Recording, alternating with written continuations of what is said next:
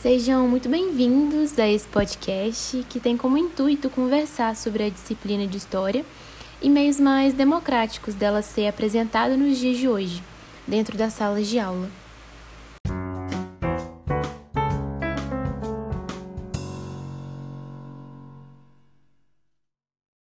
Muito prazer, eu me chamo Gemima Toledo, sou graduanda em História pela Universidade Federal de Juiz de Fora e esse podcast, ele faz parte de uma avaliação de uma das minhas disciplinas cursadas durante o terceiro período.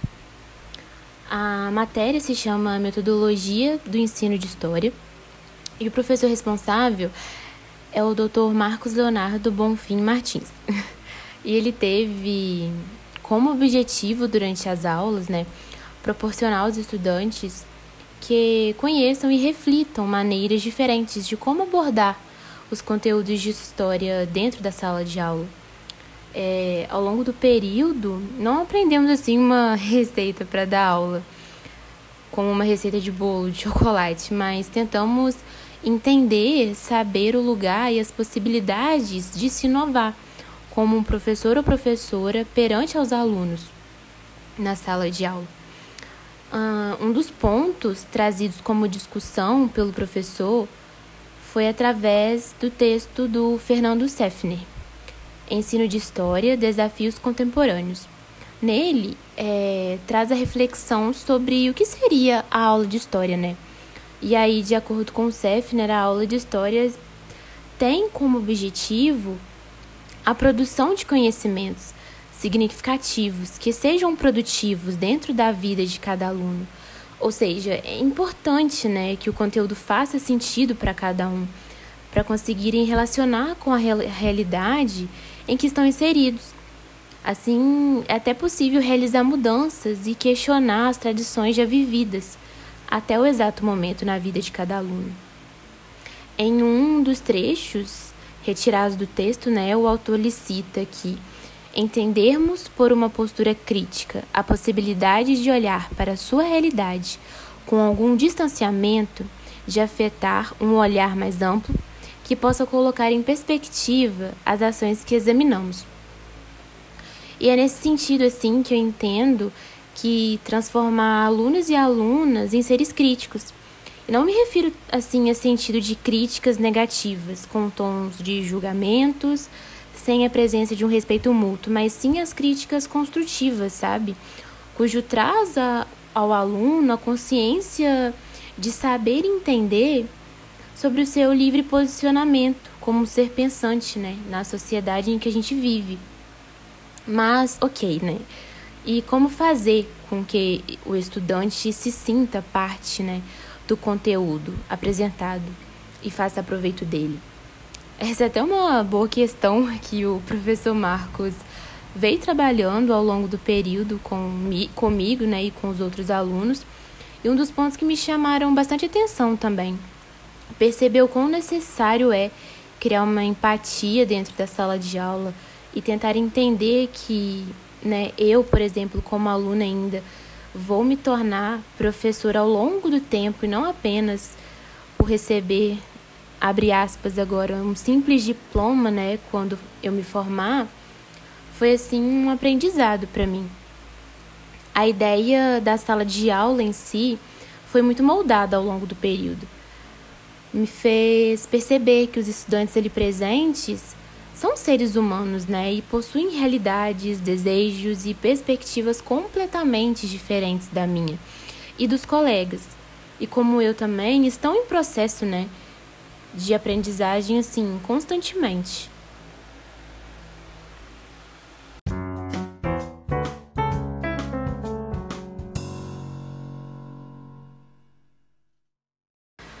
Bom, no, nesse sentido, né, eu consigo entrar na segunda parte do podcast para falar de alguns meios em que o conteúdo pode ser abordado na sala de aula, como a relação né, da memória com o aprendizado e a sua importância nele. Em um texto muito discutido durante o período do historiador Rafael Sade, o termo consciência histórica entra em questão, afirmando que quando o aluno consegue né, se colocar no lugar do outro, em um contexto diferente, pensando a partir dele, conseguimos ter, né? Temos essa consciência. E com isso a questão memória é tão relevante na hora em que o conteúdo for apresentado aos alunos. Transmitir as memórias, explicando o motivo e a importância de cada uma aos alunos, é até uma forma que podemos entregar o conteúdo de maneira mais leve, né? Ou não. é mostrar assim a eles o sentido dela e fazê-los perceber também o quão sério é deixar uma memória ser esquecida. É de total relevância, né, também. Assim até conseguimos contribuir, atribuir um sentido à aula dada, o que é essencial até para chamar atenção aos, aos alunos a contribuírem e participarem durante. Outra maneira também de abordar o conteúdo dentro da sala de aula, que eu particularmente gostei muito de aprender e me fez assim abrir mais a mente, foi sobre trazer a realidade do aluno em questão. Eu nunca tinha parado para pensar nisso, né? Fazer com que os alunos se sintam reconhecidos e participantes da história, apresentando-a de forma assim mais inclusa, né? Um dos exemplos que vi e aprendi durante as aulas nesse semestre foi a visão que passamos dos escravos através da nossa fala.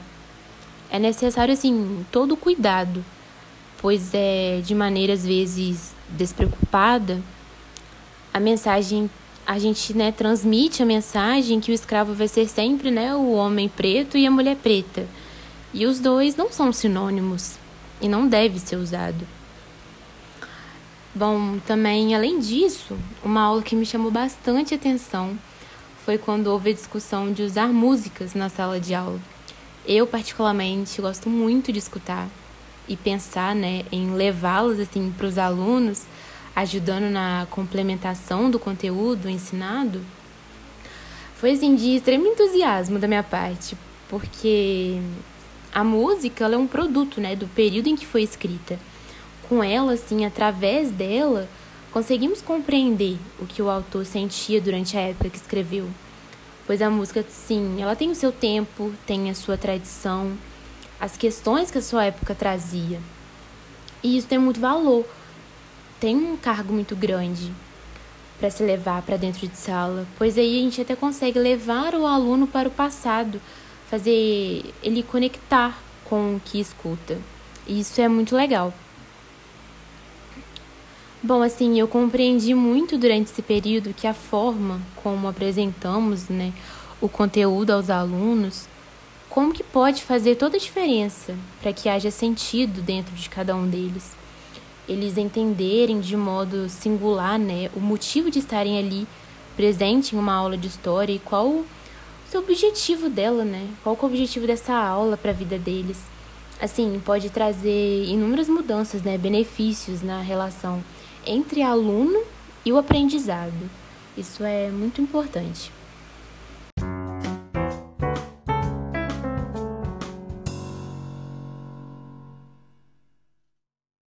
Esse podcast, como já dito no início, ele faz parte de uma avaliação que leva o nome de memorial. Ele, essa avaliação foi desenvolvida pelo meu professor Marcos ao longo assim de sua trajetória, né, como professor no ensino básico. E para ele, essa prova, entre aspas, em nenhuma hipótese assim precisa ser considerada como um modelo de avaliação a ser seguido, entende? Mas sim uma alternativa em que os professores e professoras possam ter para obterem um resultado mais democrático. Ah, mas como assim democrático? Esse memorial ele tem o intuito de deixar os estudantes mais livres para se expressarem e mostrarem como absorver o conteúdo durante as aulas. E abrindo um parênteses aqui, até para comentar que é claro que o memorial ele tem os seus limites e regras né, a serem obedecidos. Mas continuando, e aí essa avaliação ela pode ser apresentada em forma de vídeo, criação de tirinhas ou charts, música, entre outras. Até que até esse podcast né, ele é um exemplo eu consegui me expressar assim de uma forma muito melhor do que em um trabalho escrito, que geralmente é o que faço, né, em finais de período na faculdade. Isso foi assim uma experiência bem legal para mim. E um dos grandes desafios para mim ao longo do período foi justamente essa questão de criar avaliações mais democráticas, avaliações assim que possa atingir o interesse do aluno pela matéria e não só pela nota em si, né, que vai fazê-lo assim passar de ano. Isso mexeu bastante com a minha cabeça de ficar refletindo sobre. E isso acaba sendo até um desafio, né? Até porque as avaliações comuns já estão prontas, tem a sua fórmula. Basta trocar assim algumas perguntas para dar um diferencial. E ao meu ver, o memorial ele consegue tirar a gente da zona de conforto, acho que tanto para o aluno como para o professor. Eu até, como já disse, realmente vejo como um desafio, ou até assim uma tentação, para não ir assim para o comum de uma vez pois você ficar disposto em criar sempre algo novo, né? Pode ser bastante assustador e cansativo. Foi assim, pelo menos a impressão que tive quando tomei conhecimento dessa avaliação de memorial, que leva, né, o nome como memorial. Bom, pensando nesse sentido de algo mais democrático, eu tive a ideia de fazer com que esse podcast fosse mais interativo né, trazer mais de uma opinião para ele. Então eu chamei duas amigas minhas que cursam diferentes cursos na faculdade para elas comentarem sobre a sua experiência com a história durante o ensino fundamental e médio.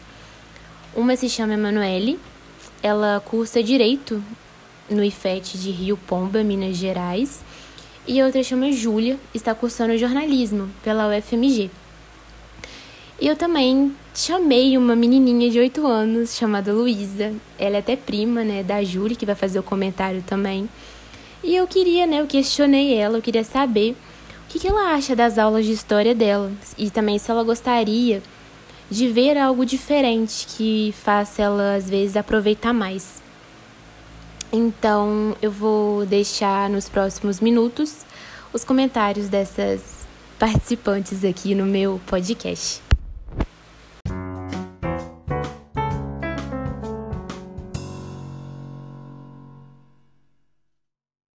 Meu nome é Emanuele, eu sou aluna do curso de Direito do IF Sudeste MG e o que mais me chamava atenção nas aulas de História era o próprio conteúdo em si, porque a História sempre foi uma matéria preferida, desde o ensino fundamental até o ensino médio. Eu achava muito interessante como as matérias se interligavam, como um acontecimento reflete no outro, é, as consequências que eles acarretam para o nosso presente. Então, por conta disso, era o que mais me chamava atenção de fato. Eu não acho eficaz o meio avaliativo que era proposto no ensino médio, porque a maioria das atividades avaliativas elas eram aplicadas de forma objetiva, né? através de provas objetivas em vez de provas discursivas. E eu acho que isso limita a forma de expressar o conhecimento do aluno, porque acaba se tornando algo muito mecânico e faz com que os alunos, de um modo geral, estudem somente para realizar essas provas e não para aprenderem de forma eficiente. É, sobre essa parte da contribuição para as aulas serem mais produtivas, é, eu já tive um professor de história muito bom que queria ensinar a história de fato e não só passar essas matérias de forma isolada para a gente prestar vestibular. Ele fazia vários mapas mentais, vários esquemas, apresentava filmes, documentários. Quando a temática envolvia movimentos artísticos, por exemplo, ele apresentava pinturas, arquiteturas e isso fazia com que os alunos não tivessem só o conhecimento dos livros, mas aplicá-los mesmo na prática. E isso me fez gostar ainda mais de história, porque não era algo mecânico que eu tinha obrigatoriedade de saber apenas para fazer Enem, e sim criou em mim uma vontade de aprender. E eu acho que em determinadas temáticas, os livros didáticos geram desinteresse para os alunos que não gostam de matérias teóricas. É, comigo isso não ocorria muito, como eu disse, porque eu sempre me interessei muito por história, mas eu acho que cabe formas auxiliares de levar o conhecimento, que não seja só por meio desses livros.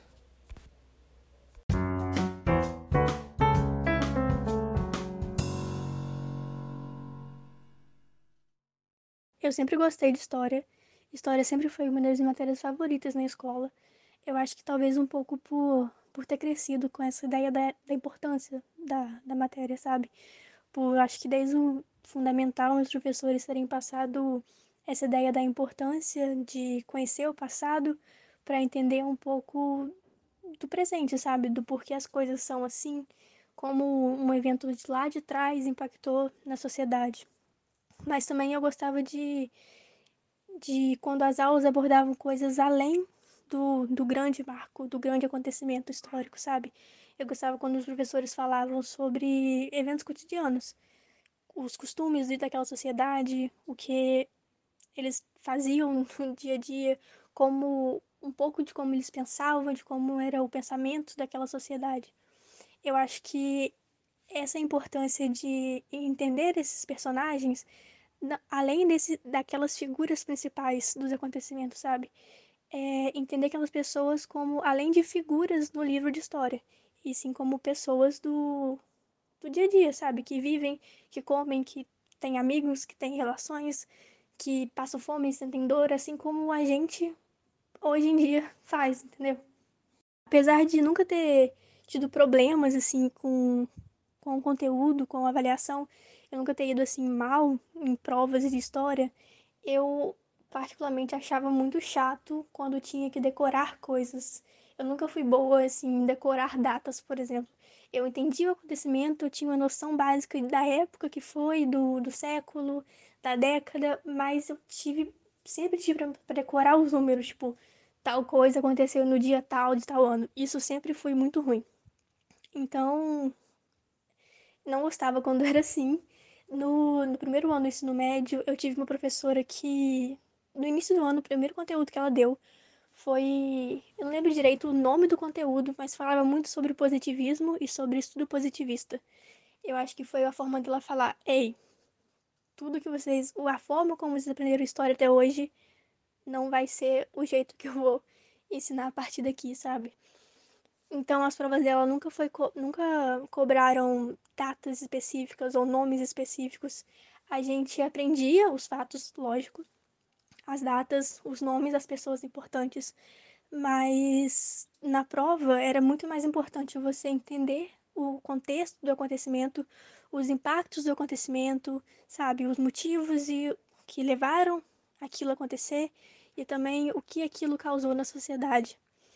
É, eu lembro também dela falando muito sobre história e memória, né? Sobre é, outras figuras serem importantes, né? Toda a história ser importante, mas que algumas sobressaem e viram os, as figuras. Eu acho que é isso. Eu, eu achei isso muito interessante, porque era aquilo, né?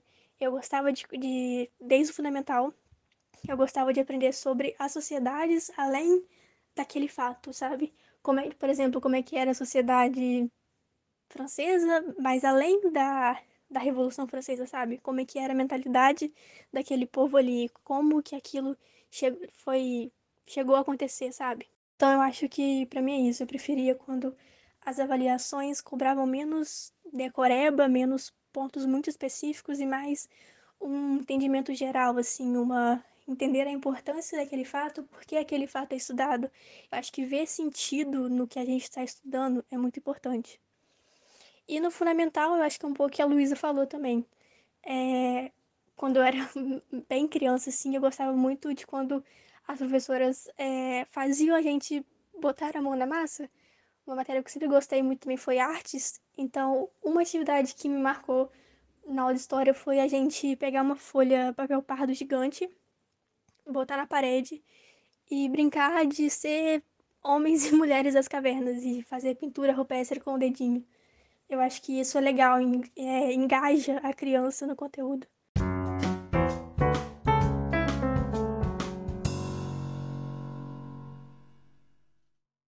Gosto quando a, a tia mostra como as fotos dos tempos antigos, as artes e tudo mais. Aí eu não queria mudar nada da aula. Achei ela super legal do jeito que ela ia mostrando fotos, é, hum, mostrando quadros antigos, fotos, pinturas e, e tudo mais.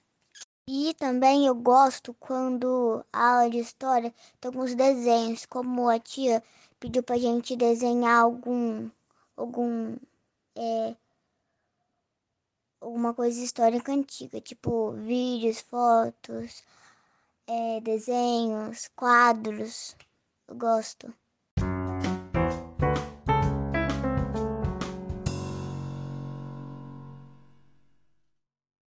Bom, muito obrigada você que escutou até aqui. Esse podcast foi uma experiência muito legal para mim, porque aqui eu consegui me expressar melhor acerca da trajetória que tive na disciplina de educação é, no terceiro período. Essa matéria me ajudou bastante a moldar meu olhar pela educação e sobre meu posicionamento também como aluna dentro da faculdade. E no mais, você que escutou, espero que tenha gostado e muito obrigada. Até a próxima!